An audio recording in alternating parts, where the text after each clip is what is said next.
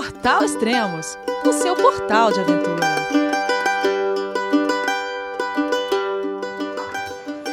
Bom dia, boa tarde, boa noite. Bem-vindos a mais um podcast do Portal Extremos. Hoje vamos falar com uma nova cicloexpedição. Vamos falar com Nicolás Alan Saraiva, que está dando a volta ao mundo de bike. Olá, Nicolás, tudo bom? Onde você está? Oi, Elias. Olá, ouvintes aí do Portal Extremos. Boa tarde aqui para mim, né? Boa tarde. Eu acho que deve ser quase boa noite para vocês. Eu tô no Panamá, na cidade do Panamá. Ah, praticamente terminando a América Central. Ah, legal. Hoje é dia 11 de maio, o horário que a gente está gravando. Agora aqui no Brasil, 5 e 15. E... Aqui Fala... são 3 e 15. 3 e 15? Ah, uhum, quase o mesmo horário. Sim. E... Sim. Para quem não te conhece, se apresenta aí, fala como que é, é o que, que você está fazendo, qual que é a, a ciclo expedição que você está fazendo e de onde você vem. Bueno, é, meu nome é Nicolas, né? tenho 38 anos, eu sou brasileiro, nasci em Recife, praticamente eu sou pernambucano fajuto, porque né, você nem sotaque, ninguém vai me reconhecer como pernambucano pelo meu sotaque, né? Cresci em São Paulo, Rio, e agora morava em Brasília nos últimos anos. E, e bem, assim, eu tenho vontade de fazer essa viagem. Sou formado em ecologia, graduado assim na área de, de meio ambiente. E tenho vontade de fazer essa viagem já faz muitos anos. Acho que desde que eu era moleque, sei lá, 15, 16 anos, eu tinha essa ideia na cabeça assim de que um dia eu iria dar a volta ao mundo. E, e aí, que alguns anos atrás as coisas, as confluências deram certo para eu conseguir partir para essa viagem, que antes assim antes era é só um sonho, só uma vontade, faltava dinheiro, faltava tempo, faltava isso, faltava aquilo. E aí quando, o que, uns quatro anos atrás, estava tudo certo para poder partir, e em 2012 eu, eu me organizei para poder sair, estou viajando já faz dois anos e um mês. Caramba, dois anos e um mês, e você saiu é. da onde? Começou na onde a, a cicloviagem? Começou, bom, eu iniciei a viagem é, com um voo para a Austrália. Uhum. Eu pulei o Brasil e a América Central, porque eu já conheço bastante, já conhecia, né? Bastante, já fiz outras cicloviagens, ou idas para escalada, ou de mochilão, ou de carona, de, de várias modalidades. Já conheço bastante bem a América Central, América do Sul. E eu não queria pedalar tudo de novo, ou passar por lugares que eu já conhecia, então eu queria dar um choque ir para um lugar bastante começar a viagem para um lugar assim bem novo assim para mim culturalmente novo um lugar até que pudesse ser fácil para acessível para o pedal que é a Austrália né? eu ouvi falar que era que é um país bastante ciclo amigável. E aí eu comecei a viagem pela Austrália. No dia 1 de abril de 2013 eu peguei um voo para Sydney. Caramba 1 de abril? Parecia mentira. É, é verdade. Pois é. Legal e há quanto tempo? Você falou que está há dois anos e um mês. E qual a distância que você já percorreu? E quantos países já percorreu? Uh, tô com 37 mil quilômetros e 7. 37 e 7. Eu perco, terminei hoje, eu fechei hoje, assim, dando umas voltas aqui na cidade do Panamá, fechou 37 mil. Na última vez que a gente tinha conversado, né, na semana passada, o podcast que não deu certo, eu tava com 36.400, né? Uhum. Mais ou menos. E aí isso foi no, na Costa Rica. E aí vindo da Costa Rica para cá, fechou mais 600. E aí bateu hoje o 37 mil, redondo. E, uhum. desculpa, qual foi a tua outra pergunta? Você perguntou de distância aí? É, então, eu já volto na, na pergunta, mas para quem está ouvindo, na semana passada a gente gravou um podcast de quase 40 minutos e você estava na Costa Rica, só que a ligação estava muito ruim, a qualidade não ficou boa, então a gente está regravando tudo novamente. E agora você já está em outro lugar, agora você já está no Panamá. Já. É. E pois é. Quantos países você já percorreu? Ah, tá. Aqui agora então com, com o Panamá, 39 países. 39. Em uma semana já aumentou um país a mais. É. Não, aqui América Central, depois que você sai do, do México, que é enorme, é, é legal, assim, porque se você aperta o pedal, a cada 4, 5 dias é um país novo novo, isso dá um ânimo, assim, pô, depois de amanhã eu tô num país novo, depois de amanhã eu tô num país novo. E é legal cruzar a fronteira, né? Dá uma sensação de que tu tá avançando, né? É. Países muito grandes, assim, que você, putz, demora três meses para atravessar o país, é, dá uma sensação de que a coisa não tá rendendo, sabe? Pô, eu tô aqui no México já faz dois meses e meio, pô, no outro país não chega, né?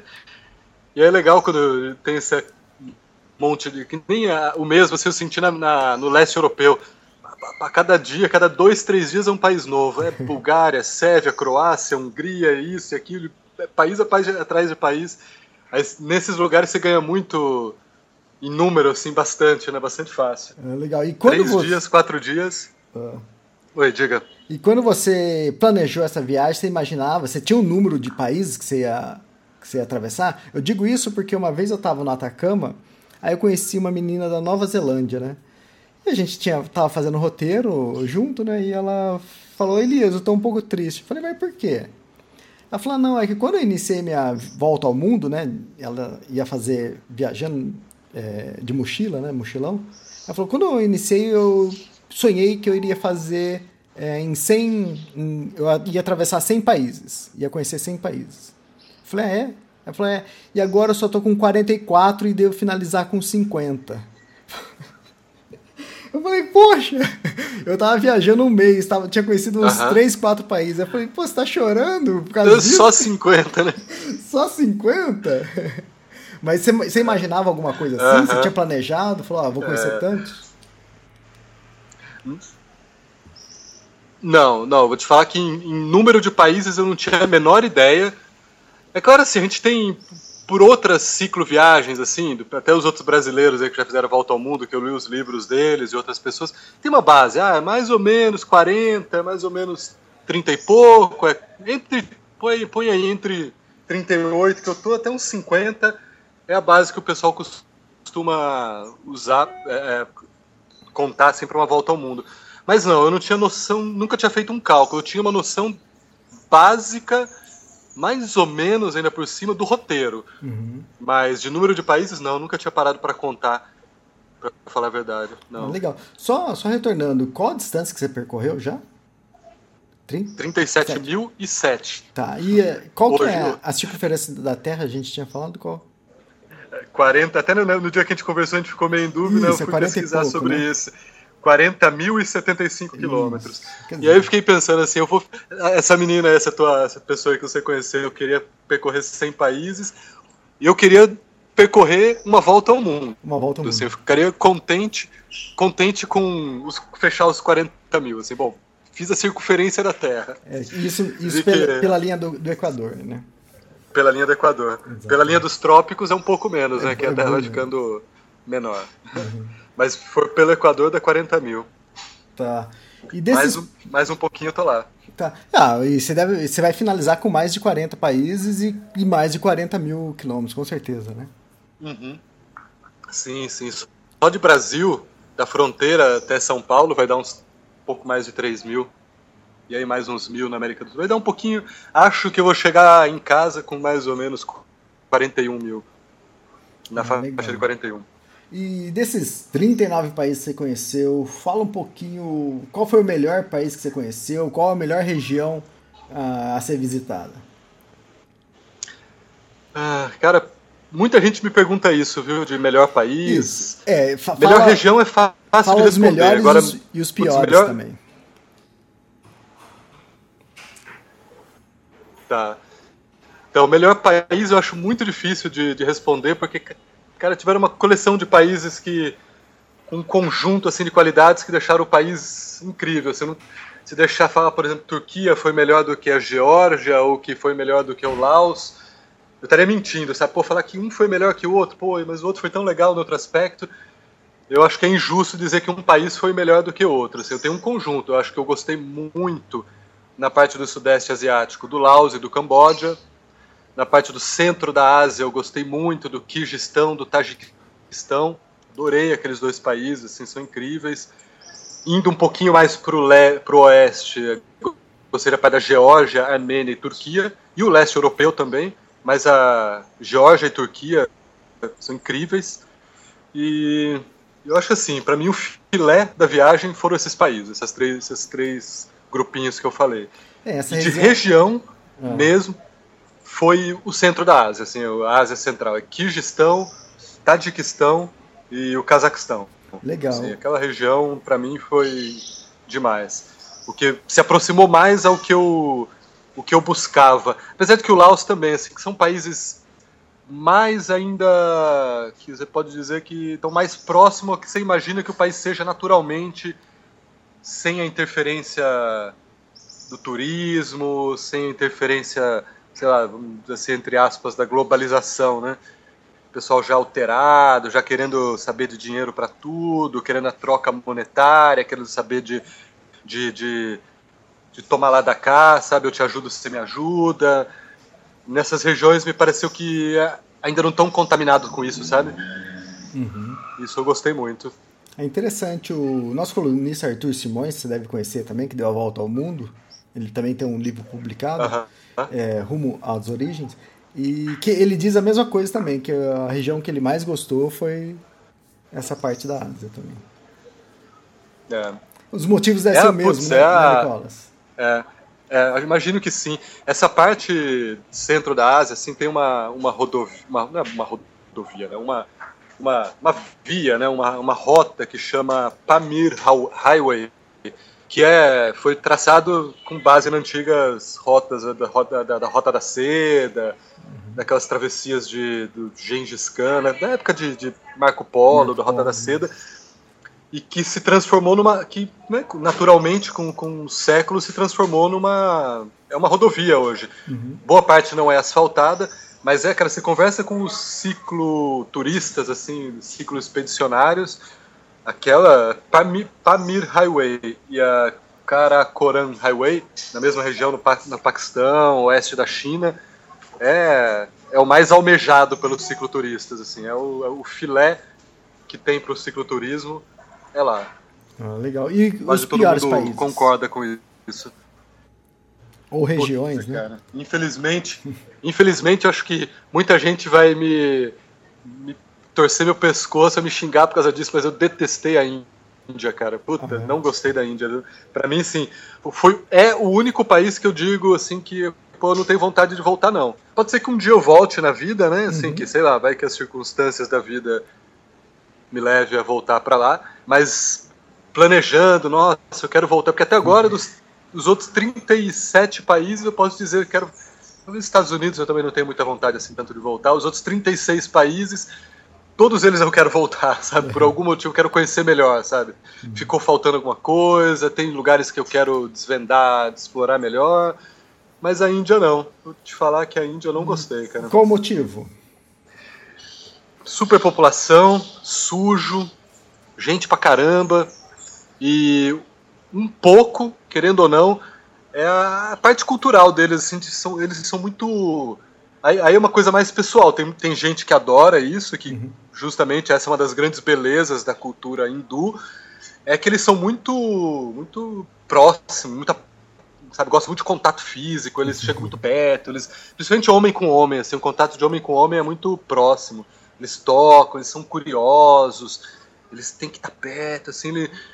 isso me incomodou bastante, sabe? É. Essa coisa de você não ter um, a privacidade, sabe? O conceito deles de privacidade é quase nulo. Então isso me incomodou muito. De bike, você já está muito exposto, sabe? Você está sempre na rua, tenta acampar, você está sempre, sempre exposto, né? Aí você pega num país que eles que eles não, não ligam ou não tem esse conceito de privacidade, isso pô, me incomodou pra caramba, cara. É, então, no Nepal, mesmo. no Nepal, que é considerado, apesar de ser bem diferente, é considerado a pequena Índia, né? É, os homens andam de mão dada, né? Os mais uhum. amigos. Uhum. Homem de mão dada, anda de mão dada, anda abraçadinho. Isso, é. é muito estranho. Mas isso é como amigo, não, não é que eles tenham Amigo, intenções, não, não. Não, não é, não é não. Nada, nada disso mas não me agrada. Sim. Não essa parte assim, de andar de mão dada nem nada, mas esse excesso de, de, de não. essa falta de privacidade, sabe? De Sim. ter que chegar perto, de ter que olhar, de. Pô, na Índia, praticamente todo lugar que eu parava minha bike, em segundos ser rodeado. Uhum. E aí as pessoas assim. E tocam, sabe? Tocam outras coisas. Eu não senti que eu ia ser roubado, eu não senti ameaça, eu não senti perigo em nenhum momento, sabe? mas eles gostam de tocar, sabe? Pega, toca bike, toca você, assim, eu, né? Assim, tipo, isso me incomodou, por mais que eu não senti ameaça, mas eu senti incômodo. Sim. E você vai pra Europa, É o oposto é o, disso. É né? o extremo oposto, né? Ninguém chega perto, eles são frios e calculistas, né? É bem o extremo oposto. Exatamente. E Estados Unidos não, por quê? Cara, aí é mais por motivos, sei lá, viu? Filosóficos mesmo, assim, em relação ao modelo de desenvolvimento socioeconômico deles.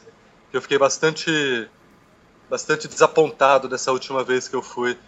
Eu muito, conheci muito... os Estados Unidos de quando eu era moleque, assim, uhum. tinha ido quando eu tinha 21, 22, 23 anos, fui algumas vezes. Estudei lá, inclusive ganhei uma bolsa de estudos anos atrás, estudei lá. E tinha uma impressão, e agora dessa vez eu voltei eu fiquei bem. Agora depois de velho, depois de conhecer uma boa parte do mundo. É... Vou te falar que eu fiquei bastante desapontado, viu? Essa coisa do consumo, do tudo mega, tudo big, tudo super, tudo giant. Isso me incomodou pra caramba, cara. Não é, não é simplesmente uma Coca-Cola, né? É um copo de 750 ml de Coca-Cola. É tudo big, né? É. Tudo big, cara. Tudo big. Os carros, sabe? Todo mundo tem que ter huge, aquelas caminhonetes gigantescas que carregam atrás uma outra moto gigantesca que traz um trailer gigantesco com uma outra coisa gigantesca e com uns gordos gigantescos dentro também. Aí você começa a questionar, assim, puta, cara, pra que tudo isso, né? Você não precisa de tudo isso. E aí, com, com modelos deles, de aí já entra essas coisas de, sei lá, de imperialismo, de como. Dessa, né, já é uma questão mais filosófica, assim. Sim. Por isso eu não gosto muito, eu, eu fiquei bastante desapontado. Nada contra os americanos, eu não tive nada, nada ruim, pelo contrário, fui super bem tratado pessoalmente, uhum. mas enquanto sociedade eu fiquei sou estou chateado assim, sabe, desapontado, não chateado. Uhum. Mas é um país lindo, né? Infelizmente, Sim. assim, para cicloturismo é ótimo. É um país lindo, tem parques nacionais maravilhosos.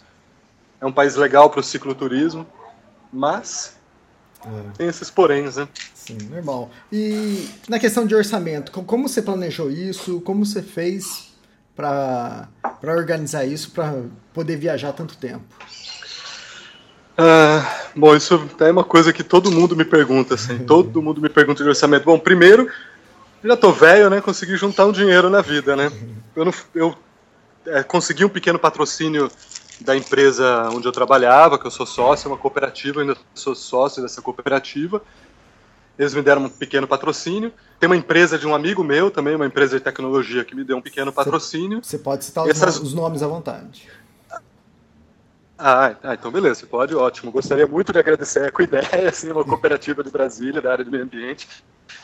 E a VZTEC, uma, área, uma empresa de tecnologia de São Carlos, São Paulo. Os dois me apoiaram, então essas duas juntas me ajudam com, deixa eu me ver, no total da viagem, vai, vai ter dado uns 20% da viagem. Uhum. Já, é um, já, é um, já é uma ajuda, né? Uhum. E o resto são minhas, são minhas economias.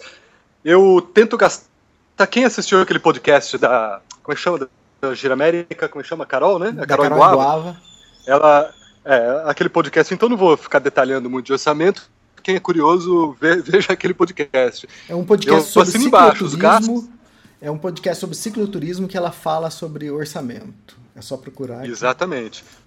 Então eu assino embaixo. O que ela falou de, de, de, gastos, quais são os principais gastos, de orçamento diário, assim, é aquilo lá mesmo que ela falou, não foge muito daquilo. Apesar de que. E aí o que aconteceu para mim, assim, o único que não deu muito certo, que a, e que a Carol não teve, essa, não teve esse problema, é que o, o mundo trabalha em dólar, né? Uhum. Eu fiz o meu orçamento da minha viagem pensando em mais ou menos 20 dólares por dia, que quando eu saí do Brasil dava 40 reais, até um pouquinho menos, dava 39 reais, estava um pouquinho menos de 2. E eu já nesses últimos meses eu tô pagando dólar a 3,50. Uhum. Chega na minha mão aqui. Então, é, meu planejamento que antes estava na faixa de 40 reais, agora já passou para ser. Já faz o que? Mais de um ano eu tô pagando quase 60 né, por dia. Então deu uma estourada no meu orçamento. É, para quem está viajando 30 dias, não é muita coisa, né? Para quem está viajando é. dois anos e pouco. É, é bastante, é bastante. bastante. Então, estourou bem meu orçamento por conta disso, pela subida do dólar. Ah, legal. Quem quiser escutar pod, esse podcast que o Nicolás é, falou, é o podcast 61. é, sobre cicloturismo, planejamento financeiro. Então, é só vocês acessarem lá que vão escutar. E na questão de vistos, como, como se tem feito, né? Porque atravessar um país já é complicado, imagina atravessar 39 países, né? Eu sei que alguns deve ser mais fácil, mas mais fáceis, né? Mas deve ter muitos aí, se bobear, deve, deve incluir a China, aí não deve ser coisa fácil para conseguir, não, né? Uh, olha, em, em, primeiro lugar, uma coisa legal assim de comentar, que assim que nós brasileiros temos assim, uma síndrome de baixa estima tupiniquim, mas é uma coisa interessante assim que o, o passaporte brasileiro e a cidadania brasileira assim, é super bem vista mundo afora, é super bem aceito. Então, o brasileiro não costuma ter problema de entrar em praticamente país nenhum. Então, isso é um ponto positivo assim, para a gente. E, por exemplo, tem alguns países, sei lá, um norte-americano para ir para o Irã, não entra, ou pelo menos é muito difícil. Ou, ou ir para alguns pa países árabes, muçulmanos. Imagino que eles tenham problema, o inglês. Brasileiro é um povo bem visto no mundo todo, bem visto assim diplomaticamente. Né? Então a gente não tem esse ponto, ponto de partida, a gente não tem problemas de, diplomáticos para conseguir passaporte, conseguir visto, né? Enfim, e aí, olha, o brasileiro precisa de visto na Ásia toda, quase toda a Ásia, mas na, tanto no Sudeste Asiático como no, na, na, na Ásia Central. Na maioria dos países você consegue visto na borda, assim, né? Borda, visto no, no, na fronteira. Você paga lá na hora, tudo é feito lá sem burocracia, em 5 minutos, paga entre 20 a 30 dólares, você consegue o visto para estadia de, de 30 dias dentro do país. Outros países, e aí eu vou te falar de China, e você falou China é trabalhoso, viu? China, uhum. eu tive que sambar, fiz umas coisas meio fake, eu fiz reserva em porque a China é um país fechado, como você comentou, a China é um país fechado que eles não são muito favoráveis a um turismo independente. Para eles, assim, turismo é entrar com uma agência dentro de um pacote, fazer uma coisa bem quadradinha, né? Uhum.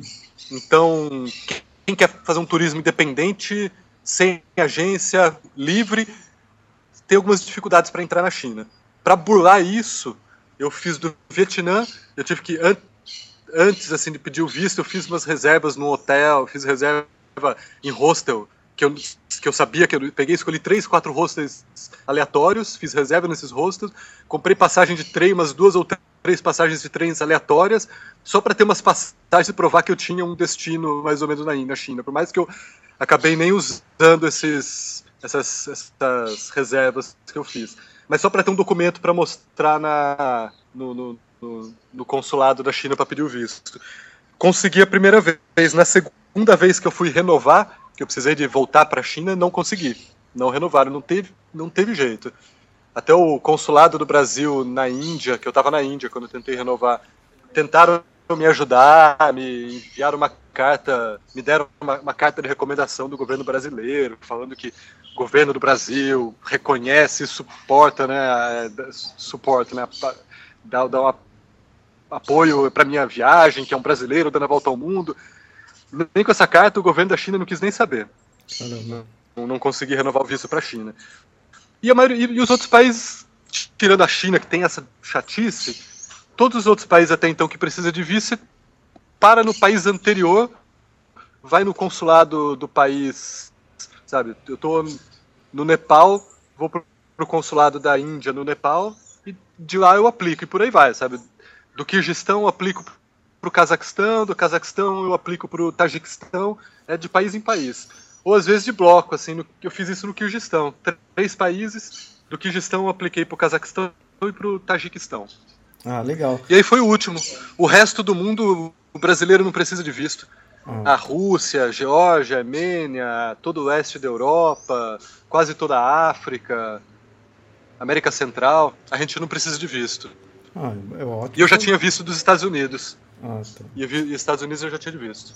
Legal. Eu, quando entrei no, no, no Nepal, que eu fui fazer o trekking do Everest, é, eu também, é o que você falou. Quando eu cheguei lá no, no aeroporto, na, na, imigração, aí lá eu paguei, ele perguntou quantos dias você ia ficar, eu, eu fiz a reserva para 60 dias, né? Porque ia ficar um pouco mais de 30 dias, ia ficar acho que 40 dias. Uhum. Aí eu fiz a compra uhum. é, para 60 dias e foi sem complicação, é na hora lá. Você não precisa fazer uhum. reserva, nada. É, e é cinco minutos. Você pagou ali e vai embora. Aí é. na hora que eu fui. Depois eu fui fazer é, Nepal até Lhasa, né? Fazer aquela rodovia da amizade lá, travessia.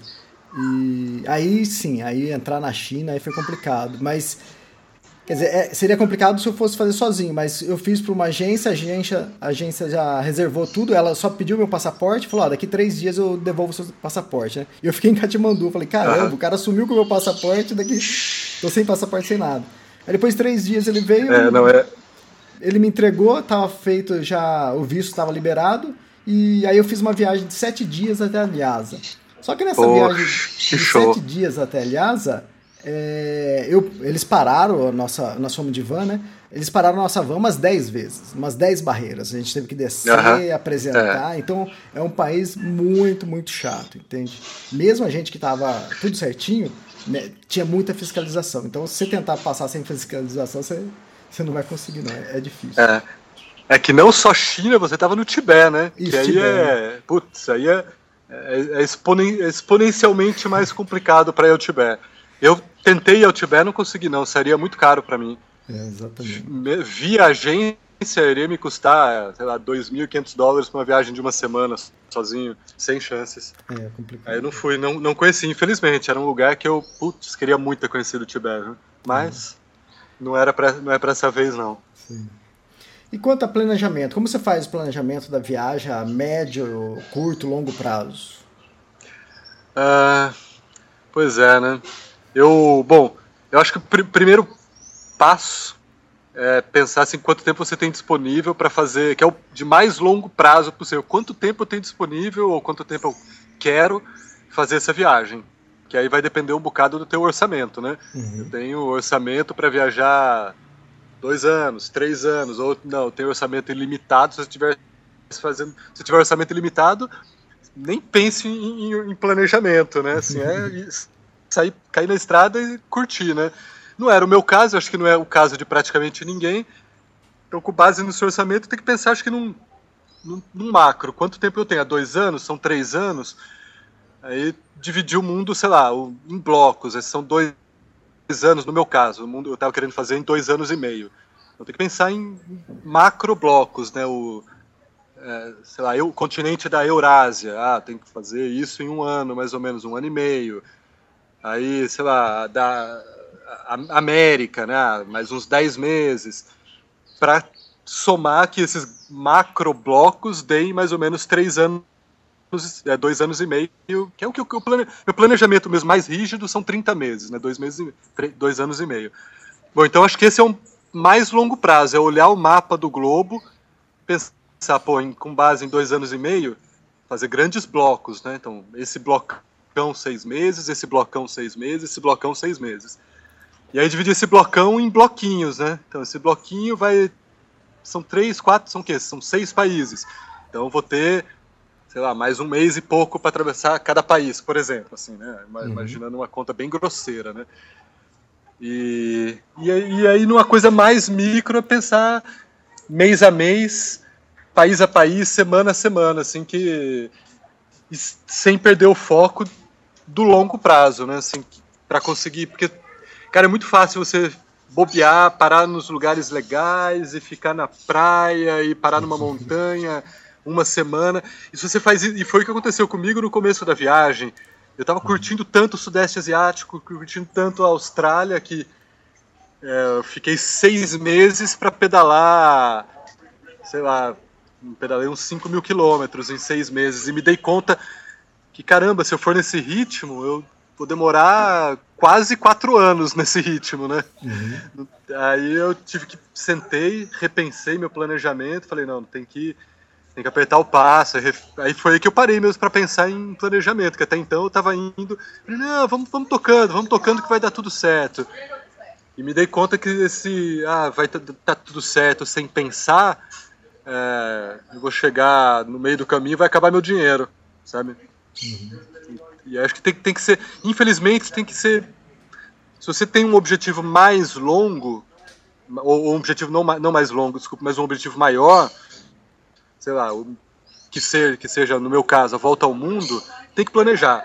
Não pode ficar só Só, ah, pô, vou curtindo, vou pedalando que uma hora eu chego lá. Uhum. Você vai chegar se tiver dinheiro ilimitado, né? Exatamente. Dinheiro então, e tempo, né? Dinheiro e tempo, né? Exatamente. Como não tem nem dinheiro nem tempo ilimitados, eu tive que parei e pensei nisso da forma que eu te, que eu te expliquei. Né? São grandes blocos, tentar dividir o, o mundo em grandes blocos, os países, as regiões, até chegar no dia a dia, na semana a semana, cada país, né? Aí você pensa, não, então eu quero estar tá aqui, como na, na, semana passada que nós conversamos, eu falei, bom, então eu quero estar tá no Panamá em 10 dias, para estar tá entrando mais ou menos, eu quero estar pensando, por exemplo, eu quero estar cruzando a fronteira do Brasil no começo de julho, primeira uhum. semana de julho. Então eu tenho quase dois meses ainda para atravessar Colômbia, Equador e Peru.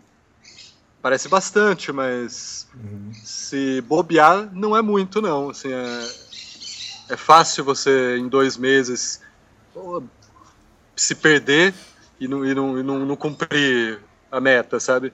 Sim. E você fazendo um bom planejamento, você consegue, tipo assim, num lugar que você acha mais interessante, ficar mais tempo também, não é? É, não, sim, sim, com certeza. É o que eu tenho feito, assim, escolhido alguns poucos lugares, uma praia mais legal, uma montanha mais legal, assim, e lá eu paro alguns dias. Mas o que também não pode ser muito, não. também não pode ser muito. E eu vou te falar que parar também, viu, Elias? É, não é bom, não, viu? Parar te hum. deixa mole, cara. Que aí quando você vai voltar a viajar, vai voltar pro pedal, puta, vou te falar que bate uma, um desânimo do desconforto, de tudo. É verdade. Eu a Carol, tô, eu... a Carol Iguava é. comenta isso, porque ela tem parado, né, algum tempo, para dois, três meses, chegou a parar seis meses para trabalhar. E na hora que volta a pedalar, parece que começou tudo de novo, do zero. É, é. Eu tenho evitado parar. Eu prefiro fazer paradas assim de um dia, dois dias no máximo, do que parada de uma semana.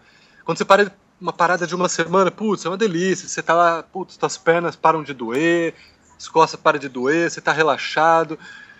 Mas, putz, a hora que volta pra estrada, a hora de voltar pra estrada, bate um desânimo, cara. Assim, porque, é, querendo ou não, é uma delícia o cicloturismo, mas é te pôr numa situação de extremo desconforto, assim, que, caramba, né? É, é estrada, é barulho, é buzina, é perigo, assim, de, na América Central aqui, né, de trânsito. E mais depois de tanto tempo de estrada, bate um certo desânimo de voltar para a estrada. Então estou evitando parar sem muito tempo. Parada de um dia, dois dias é meu máximo. Aproveitando esse assunto ainda, é... qual, qual a motivação, a moral, como você trabalha isso para uma viagem tão longa, né? Porque é o que você estava falando, é fácil você parar e se perder e falar, não, vou ficar por aqui, sei lá, não quero mais viajar. Como você faz para manter a motivação em alta? Olha, motivação, assim, para mim tem sido... É no início, vamos dizer assim, acho que teve talvez umas três fases de, de níveis de motivação. Primeiro, iniciei a viagem com aquela sangue, assim, aquela vontade de, de querer conhecer tudo, né? Assim, aquela coisa do conhecer um, regiões novas. Até foi muito legal por eu ter conhecido, entrado pela iniciado a viagem por Austrália, pelo Sudeste Asiático, que são exóticos, são regiões totalmente novas. Então é aquela coisa assim de estar tá descobrindo, da descoberta, né? Então essa foi o, o mote inicial. E, e que, vou te falar que perdurou por mais de um ano, mas só que depois de um ano e pouco, você começa, putz, né? começa a ficar cansado, assim, de, de, de, de essa coisa da, da, da, descoberta, da descoberta, você acaba perdendo um pouco, uhum. sabe, o, o ímpeto, né, tanto dessa descoberta, descoberta, tanto que eu estava, por exemplo, estava visitando todos os museus das cidades que eu passava, assim, agora eu chego aqui numa cidade, ai, museu de novo, história natural, ver coisa velha de novo, não aguento mais ver coisa velha.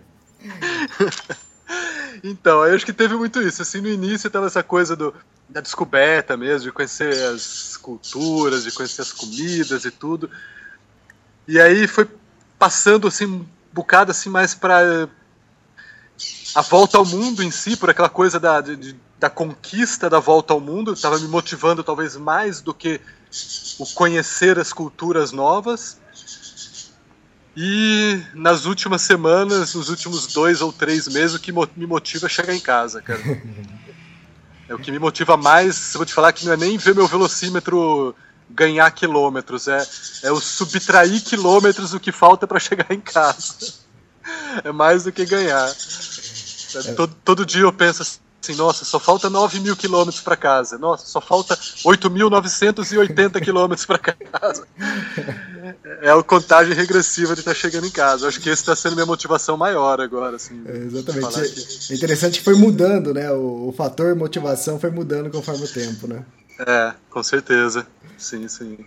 E até que foi, foi bom, assim, eu me dei conta disso recentemente, assim, foi bom eu ter eu ter escolhido esse roteiro, de ter começado por uma região bastante longe, bastante diferente, não, por exemplo, ter começado pelo Brasil, sei lá, imagina, subido Brasil, América Central, América do Norte, por exemplo, e tá terminando na América, na, na Ásia, para pegar um voo da Ásia ou da Austrália, porque eu, eu, estava muito mais motivado do início da viagem do que eu estou agora, né? Uhum. Eu estava aproveitando muito mais o início da viagem, e eu estava absorvendo, tava, tava uma troca muito maior no início da viagem do que eu tô agora.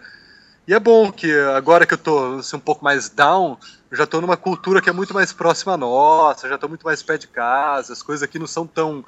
Não tem nada tão exótico que eu olho e falo, ah, nossa, que super, né? Uhum. América Central é, cara, é Brasil praticamente, sabe? O, Brasil, é, o clima é igual, a comida é igual, eu como arroz, feijão bife e salada todo dia. Vegetação sabe? A vegetação é igual. O povo tem a mesma cara que nós, assim, uhum. sabe? Então é tudo muito, muito parecido. Então foi bom esse planejamento. Assim, no início da viagem eu não, eu não, não tinha essa noção, né? Uhum. E agora algo que me deu, me bateu assim também esses dias assim, pô, foi bom ter feito esse roteiro de que eu tô assim no período de baixa, agora que eu tô chegando em casa, né? Ah, legal. E falando nisso. Uma cultura de, próxima. Falando nisso de pedalar bastante, pedalar pouco, parar, é, entrando um pouco para o lado do conceito, você falou que você estava pensando sobre isso também. É, a diferença entre o cicloturismo e cicloexpedição, tem, tem alguma diferença? Ou é mais filosófico, é mais conceitual? O que, que é? O que, que você acha? Uh, então, eu acho que tem diferença. Eu não sei o que, que, que os nossos ouvintes aí pensam, os outros cicloturistas pensam. Mas foi algo que eu, que eu também comecei a pensar esses meses, assim, é, dessa da distinção entre fazer o cicloturismo, de fazer turismo numa bicicleta ou estar numa expedição sobre uma bicicleta, né? Uhum.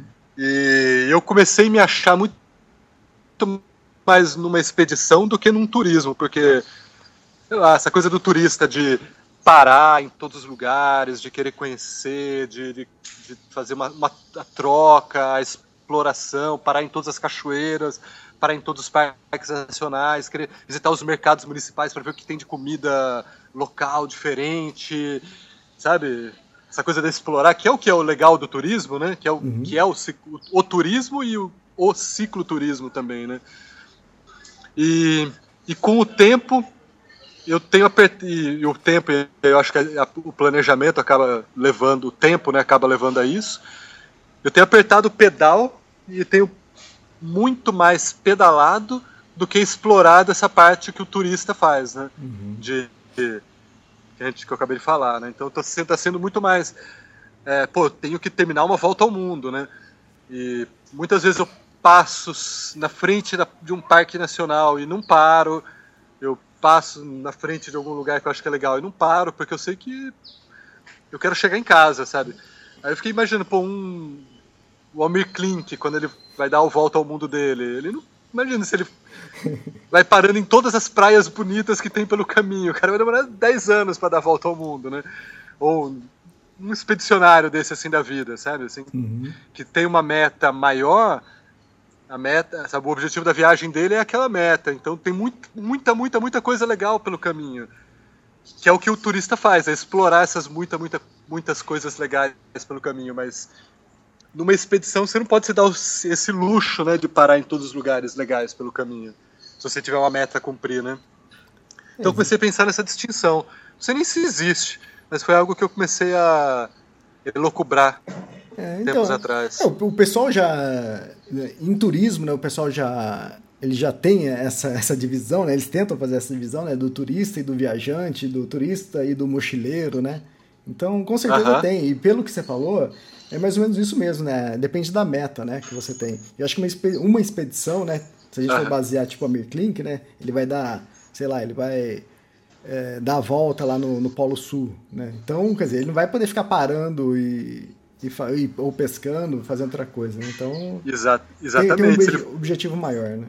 É, ele for parar em todas as baías lindas, em todas as ilhas lindas, que ele deve ver muita coisa maravilhosa pelo caminho, que ele só olha e passa de passagem, né? E fala, pô, até a próxima, né?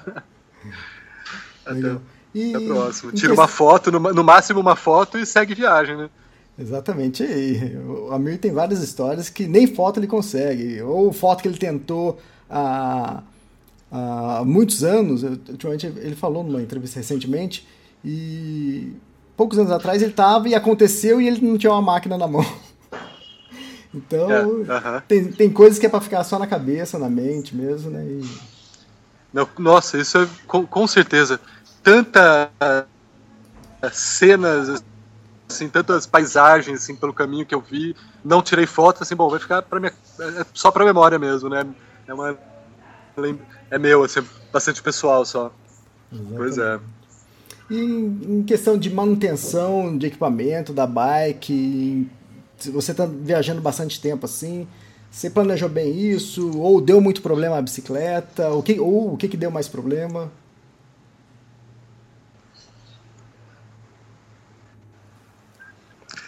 Olha, eu pensei bastante. Eu gosto de mecânica de bike bastante, assim, sou, trabalhei em oficina de bike quando era moleque, adoro mecânica, assim, para mim é um mexer na minha bike que é um hobby, assim, para mim. Eu não, não gosto de deixar na mão de nenhum mecânico. É, a minha bike então é uma coisa que eu planejei com bastante cuidado, mas por mais que eu tivesse planejado com bastante cuidado, eu não fazia ideia do quanto que uma cicloviagem dessa exige da bike. Eu vou te falar que no início, e assim, eu planejei com base no conhecimento do que eu tinha das peças que eu conhecia brasileiras, né?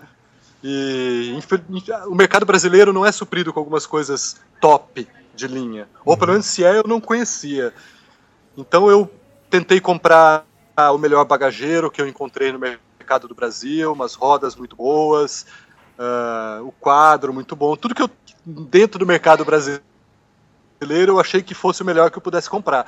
Várias dessas coisas me deram problema no caminho. Fui descobrindo que para uma uma expedição longa não eram peças boas. Então, por exemplo, o bagageiro que eu tinha, que eu achava que era super bom, quebrou com e quebrou, e até a marca Topic, eles foram super solícitos, me deram um bagageiro novo, sem custo nenhum, assim, me entregaram no Nepal bagageiro novo, mais 4 mil quilômetros o bagageiro voltou a quebrar. Não é um bagageiro para uma super expedição dessa super longa, dá 5 mil quilômetros ele quebra. Fui descobrir marcas melhores, a Tubos, que é um bagageiro inquebrável praticamente. Mesma coisa, roda também. Eu tinha uma roda que eu achava que era boa, mas fui ver que com o tempo que é, sabe, tipo, não aguentou, sabe? Deu 10 mil quilômetros, o Niplis começa a quebrar, o raio, o, o aro trincando. Então deu problema, viu? Deu problema basicamente nisso. Bagageiro, traseiro e as rodas me deixaram na mão, assim, algumas vezes, por ser peças que, por mais que sejam boas para mountain bike, cara, a ciclo expedição, colocar 40 quilos na bicicleta e sair trepidando, pulando numa estrada de terra por 10, 15, 20 mil quilômetros, cara, não tem nada que aguenta. Imagina, tudo é posto ao extremo, né? Uhum. E aí deu, deu dor de cabeça nisso, assim, rodas, eu troquei dois pares de roda até chegar na, nos, nas rodas que eu, tô, que eu achei agora, umas rodas DT Suisse top, paguei super caro, mas já está com 12, 13 mil quilômetros e parecem novas. Bagageiro também, bagageiro tu, tubos. Igual, foi super caro, mas já está aí com 20 mil quilômetros e tá, eu olho para ele ele parece que está novo. Então basicamente foi isso. O resto das peças todas são muito boas. Eu uso peças Shimano boas, assim, grupamento XT, XTR. Isso não dá problema, tá inteiraço até agora. Uso uma coisa que quase ninguém, ninguém que eu não vejo na estrada cicloturista usando, uso freio a disco hidráulico. Uhum. E a, o pessoal tem medo, né? De cicloturista tem medo do, do freio a disco, e principalmente freio hidráulico. Mas ó, vou te falar que nenhum problema até agora. Mas foi isso. Mas que deu muito mais manutenção do que eu pensava, deu, viu? De rolamentos. Eu não imaginava, cara, que rolamento se destrói com tanta facilidade assim. Se você fica dois meses, três meses sem abrir a caixa de direção, sem abrir o movimento do centro do pé de vela para lubrificar, cara, você vai abrir, vai estar, tá, vai estar, tá, o rolamento vai estar tá estourado. Uhum. Usa muito. Você imaginar que dois meses, três meses são 5 mil quilômetros. No Brasil, eu fazia manutenção há dois meses, três meses. É, parece muita coisa, né, abrir, mas que, é, pô, dois meses numa situação normal é uma coisa, dois meses no cicloturismo são 5 mil quilômetros. Então é muita coisa. Então isso eu vacilei algumas vezes, fiquei três meses sem abrir a caixa de direção. Quando eu vi, estava destruída a caixa de direção. Fiquei dois meses sem abrir o movimento de centro da, do pé de vela também. Mesma coisa, estava todo destruído. Isso fui aprendendo com o tempo, né? De que, cara, não pode bobear. Parou a cada mil, mil e quinhentos quilômetros, hoje eu abro e lubrifico tudo. Uhum. Mas também aprendi na marra, na pior, da pior maneira de possível, né? Entendi. E nessa viagem toda, nesses dois anos e um meses, quais foram as maiores roubadas ou situações inusitadas que você, se meteu? Uh, então, cara, eu posso me lembrar, assim, eu me lembro das, de três, assim, que foi, uma foi engraçada, outras duas não foram engraçadas, não, cara, mas a, no, no foi, pô, foi perigoso, assim, foi um, o do Kirguistão foi um aprendizado, assim, foi subestimar a montanha, coisa que não se faz, alta montanha, em alta latitude, Cara, eu, eu sou montanhista, eu sou escalador e eu vacilei, assim, de. Uhum. Tava acampado na base de uma montanha e tava chovendo. Eu tive que fiquei dois dias acampado na base dessa montanha para esperar ver se o tempo melhorava para atravessar um, um, passo que eu olhava tava, tava nevado, tava chovendo, não tinha como atravessar.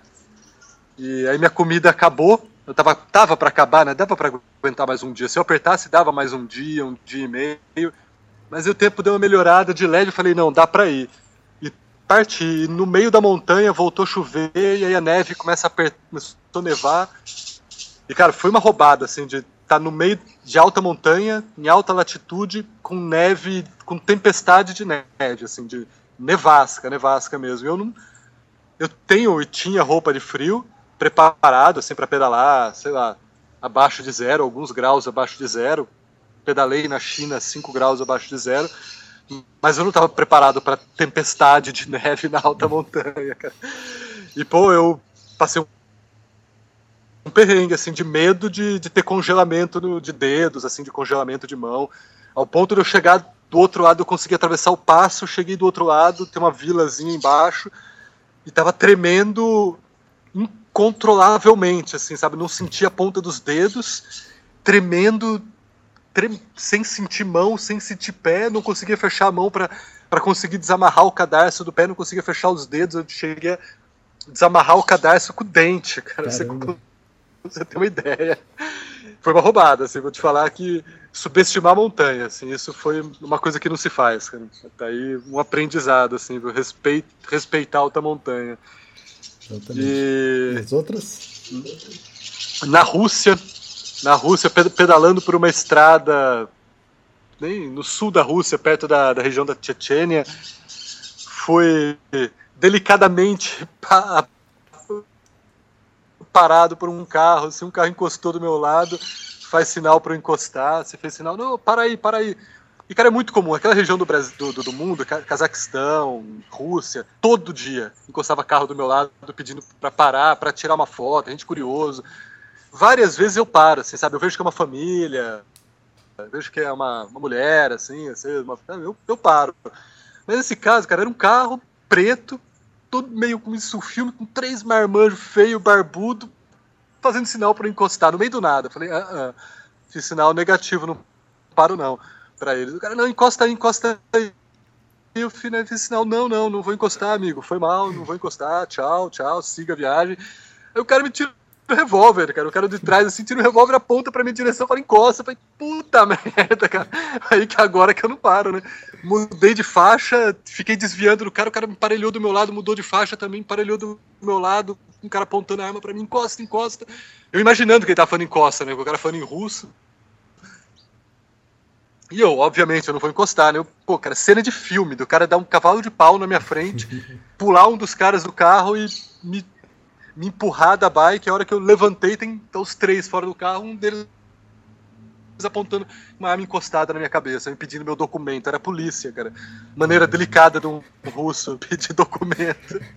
É o policial civil. E o pior é que eu tava. o pior é que eu tava tão puto da vida, cara. Eu falei, bom, se o filho da mãe quiser atirar, não vai, não vai adiantar ficar pedindo, não, não, por favor. Eu fiquei puto, o cara ficava xingando ele em português, eu, todos os xingamentos que eu podia. E aí eu não, não mostrei meu documento, falei, documento é o caramba, né, cara? Documento você, me mostra você. Eu apontava meu dedo para ele e falava, you, you, document, you. Aí o cara foi lá, tirou a carteira, mostrou meu documento, aí eu olhei, meu, mostrou o documento dele. Eu olhei a carteira, assim, aquela, aquele distintivo da polícia, falei, é, é, tá bom, tá bom. Aí eu peguei meu passaporte e dei para ele. Mas tremendo, cara, tremendo, me cagando de medo. Assim. Depois, ainda que eles foram embora, Sabe quando passa aquela adrenalina, você não conseguia nem ficar em pé direito, cara. Falei, nossa, e agora, né? Que vão me desovar e vão levar, vão levar minha bike, né? No meio do nada, não tinha um, uma alma viva por quilômetros de distância. Caramba. Mas no sorte, no final, não deu nada, não. mas de, delicadeza da polícia russa, viu? É, e aí, outra vez, também, uma outra situação foi na Croácia. Foi visitado por um urso à noite no acampamento, cara. Putz, grila. Eu, eu, eu tinha escutado de uns moradores locais que aquela região tinha, tinha urso, mas era gente de cidade, sabe? Eu conversei com o povo da cidade, ah, você vai atravessar tal montanha ali, ó, toma cuidado que lá tem urso. Não acampa por lá não, passa lá durante o dia para não dormir, para não, não um pernoitar nas montanhas, né? Uhum. E eu olhei pra cara dos caras, falei, ah, é gente de cidade, né? Com medo de um ursinho, né? Você acha que urso que tem urso?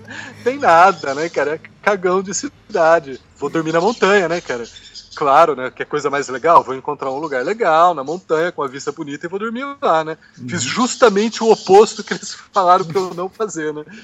E não deu outra. noite, assim, eu tava. Tinha acabado de cozinhar, comi e tal, tava ainda acordado na barraca, eu começo a escutar barulho em volta da barraca, e aí, o primeiro barulho assim, eu falei, ah, não, não é nada. Eu, segundo, barulho mais alto, assim, eu. Nossa, caiu a ficha, cara. É urso, cara, existe urso mesmo.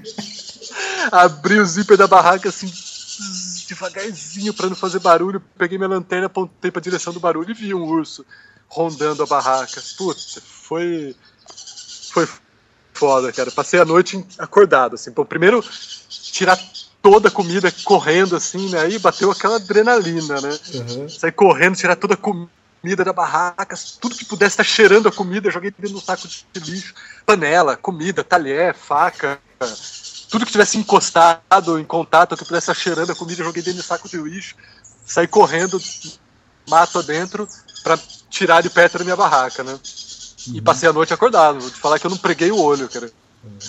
Passei a noite vestido, pronto para sair correndo caso precisasse. Vestido capa de chuva, documento no bolso, faca na mão, lanterna na cabeça, tênis, tudo, tudo assim para para fugir da barraca caso acontecesse alguma coisa. E não preguei o olho, vou te falar que eu fiquei, fiquei bom bolado, cara. Não aconteceu nada, acho que o bicho não voltou à noite, pelo menos eu não escutei. Mas eu fiquei bolado. Com, com urso não dá pra brincar. Né?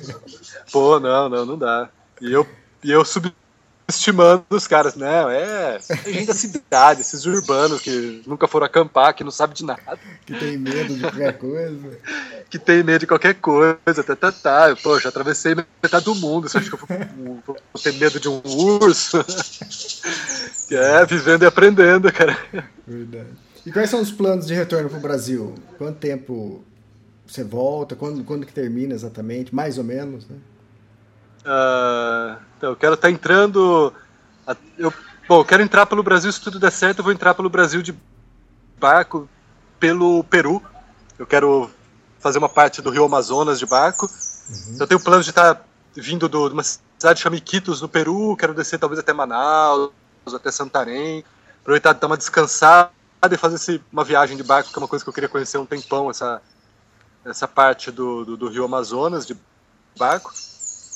Então quero estar fazendo isso, atravessar a fronteira mais ou menos em meados de julho, por aí, primeira quinzena de julho, uh, e depois mais sei, desembarcando, sei lá, em Santarém ou em Manaus, eu não sei, ainda vou decidir, até, até São Carlos, que é onde eu acho que eu vou terminar a viagem, vai ser São Carlos, uhum. mais uns três meses, três meses e meio de viagem. Então, de agora vai ser mais uns quatro meses de viagem, mais ou menos. Põe aí. Vai quatro terminar... a cinco meses, contando a partir de hoje, a partir de agora. Terminar mais ou menos outubro, novembro, é isso?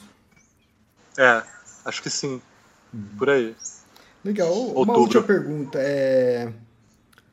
O, o que, que você faz para passar o tempo quando está pedalando? É, você escuta música, podcast? O que, o que, que você tem feito? O que, ou o que, que você fez durante toda essa viagem?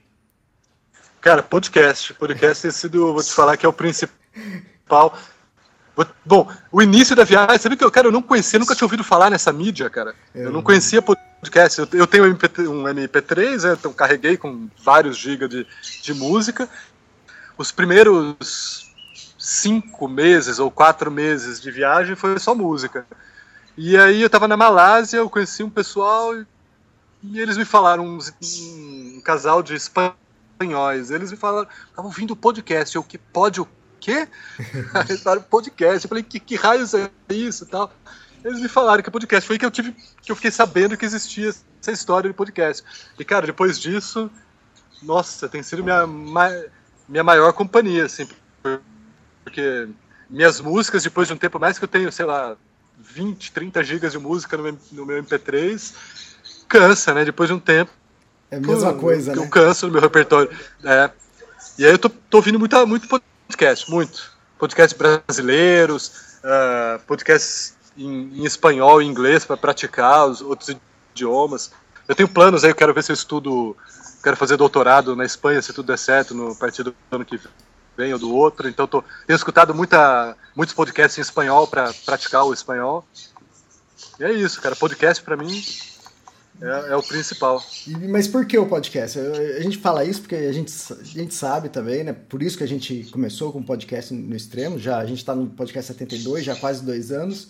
E na verdade são quase três anos. É que a gente lançou dois, depois parou e depois que a gente embalou. E, mas a Carol Emboava também já comentou também, porque ela falou, não, música até gosto, mas música já passou, é podcast durante o pedal. É. Mas por quê? É...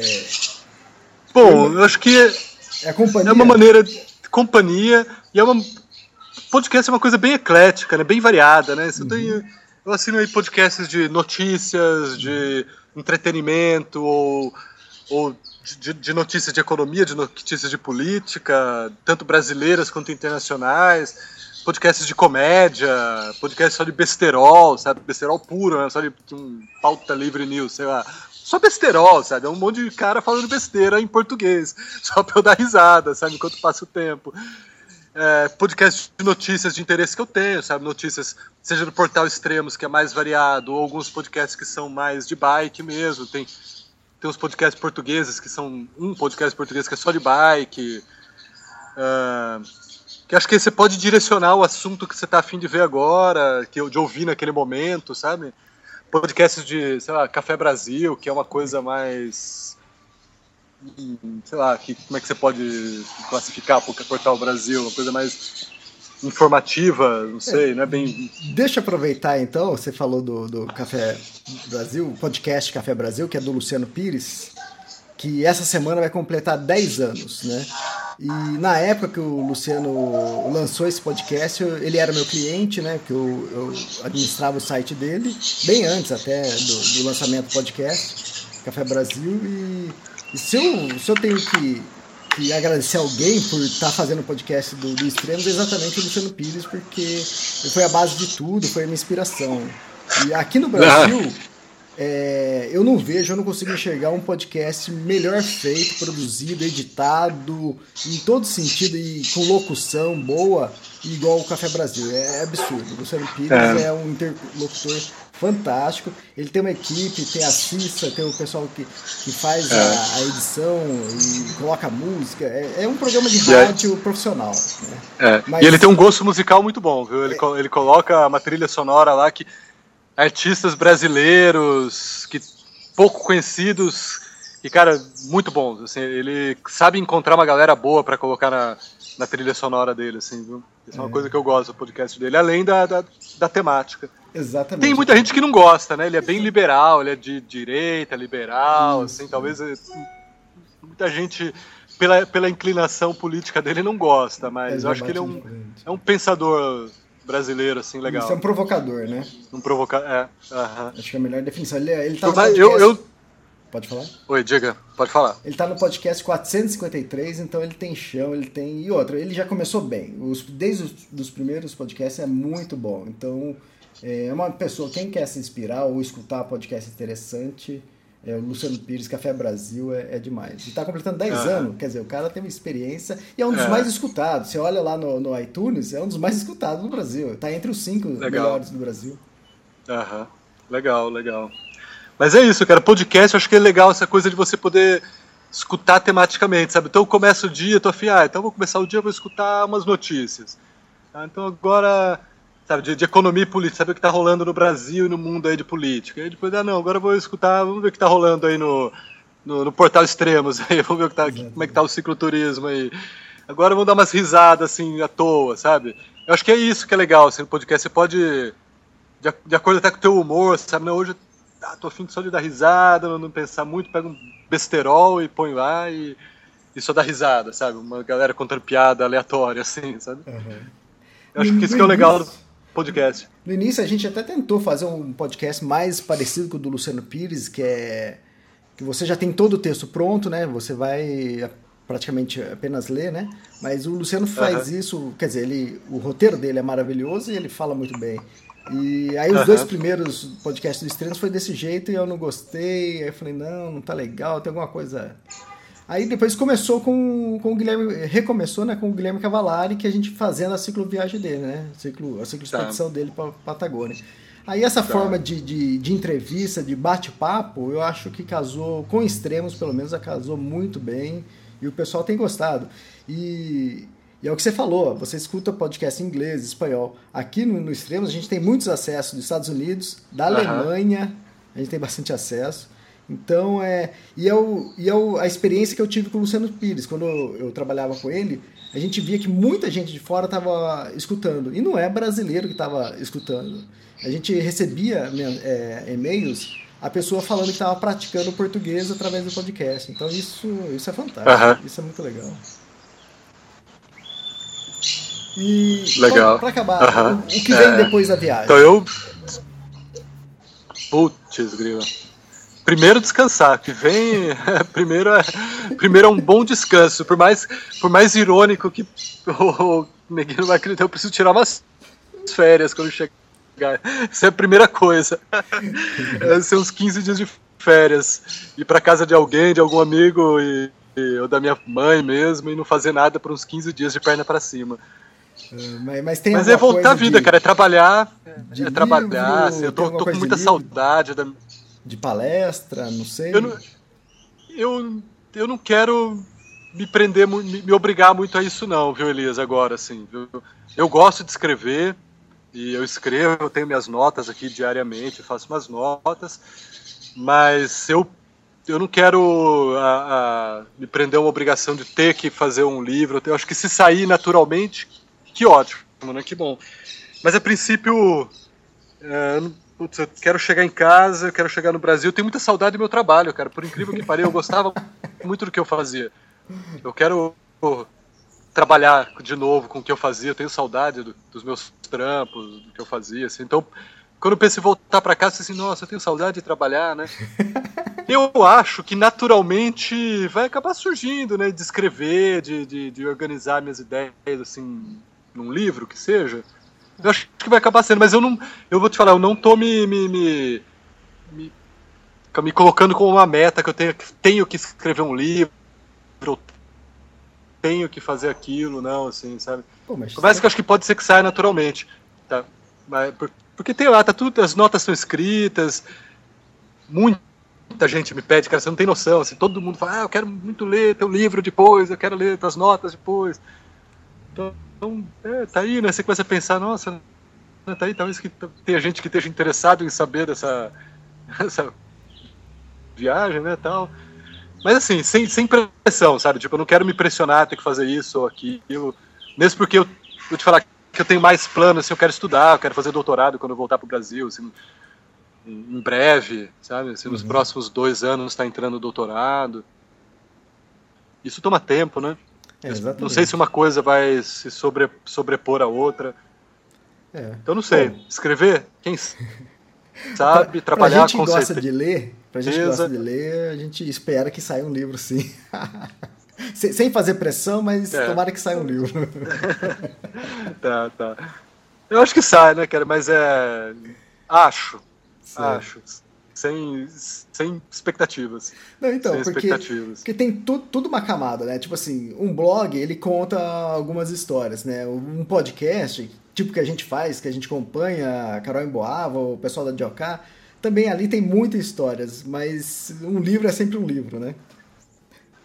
É, é, não, o livro é outra história. É. E acho que o livro tem aquela coisa de amadurecimento, viu, cara? Acho que a hora que você põe a coisa no papel, você, você teve que refletir e amadurecer a ideia. Eu nunca escrevi um livro, mas eu já escrevi dissertações, escrevi tese, documentos e longos. É uma, tipo, é uma, é uma um amadurecimento. Você não escreve qualquer besteira num livro, né, cara? Você não escreve qualquer, qualquer coisa. Você, você tem que amadurecer.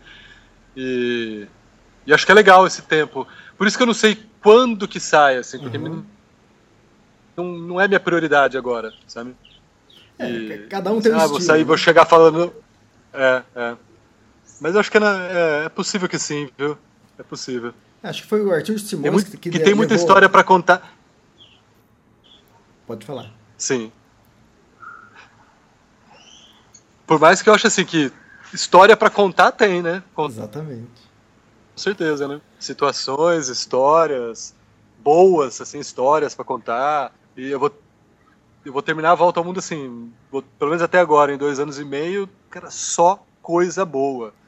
Vou, vou, escrever um livro assim que, se eu for escrever, o mote principal vai ser, cara, vá, saia, porque o mundo é muito bom e as pessoas são muito boas e é tudo muito mais seguro do que a maior, do que 99% das pessoas pensam, sabe? Uhum. Isso, isso já, já sei se eu escrevendo ou não o mote vai ser esse, assim, cara. Legal. Vá, porque o, é, as, o mundo é muito melhor do que tu pensa, sabe? Exatamente. O, acho que o Arthur Simões levou, parece que mais de um ano, acho que dois anos para escrever o livro dele, e ele também ele falou exatamente isso. Ele gostou porque ele pôde fazer uma reflexão maior de toda a viagem. Isso, o Arthur Simões que fez uma, uma volta ao mundo de, de bicicleta. O Luciano Pires, uhum. que fez o trekking ao acampamento base do Everest, ele praticamente chegou, pegou o diário que ele tinha, melhorou e pum, lançou, coisa de meses. E também foi um sucesso. Do mesmo jeito que o livro do Arthur uhum. Simões faz sucesso, o do Luciano Pires também faz. Então, quer dizer, cada um tem seu, seu estilo, desde que escreva bem, sai uma sim. coisa legal, né? É, mas a gente espera sim, o seu livro, sim. Assim, é. sem pressa. É, sem pressa, sem pressa. Não me pressione. Por favor. Legal. Sem pressão. É engraçado, cara, que todo mundo pergunta isso. Todo mundo pergunta isso. Você parece que tá sendo pressionado. Puta merda, eu tenho que escrever esse livro. Mas não sei, não sei. Eu acho que quando você voltar pro Brasil vai ser mais pressionado ainda. É, é, quem sabe. Who knows? Legal, então. Ô, Nicolás, é, obrigado pelo, pelo, é aí, pelo podcast, pela entrevista. E aí, quem sabe, mais pro final do, da viagem, a gente volte a fazer um outro podcast. Tá. Pô, de nada, Elis. Foi um, o prazer é meu. E bora, bora marcar mais uma aí, pelo menos assim, de, de final, pelo menos, assim, que não seja uma no meio, mas pelo menos mais uma de final de viagem ou de meio de viagem. Depende de você, eu tô disponível, cara. Legal, então. Quando eu chegar no Brasil, a hora que tu quiser, só me entrar em contato, tô disponível aqui para conversar. Legal, então. Obrigado tá e boa, boa, continuação e, e, bom finalzinho de viagem. Tá joia. Obrigado, Elias. Um abraço. Até mais. Abraço. tchau. tchau.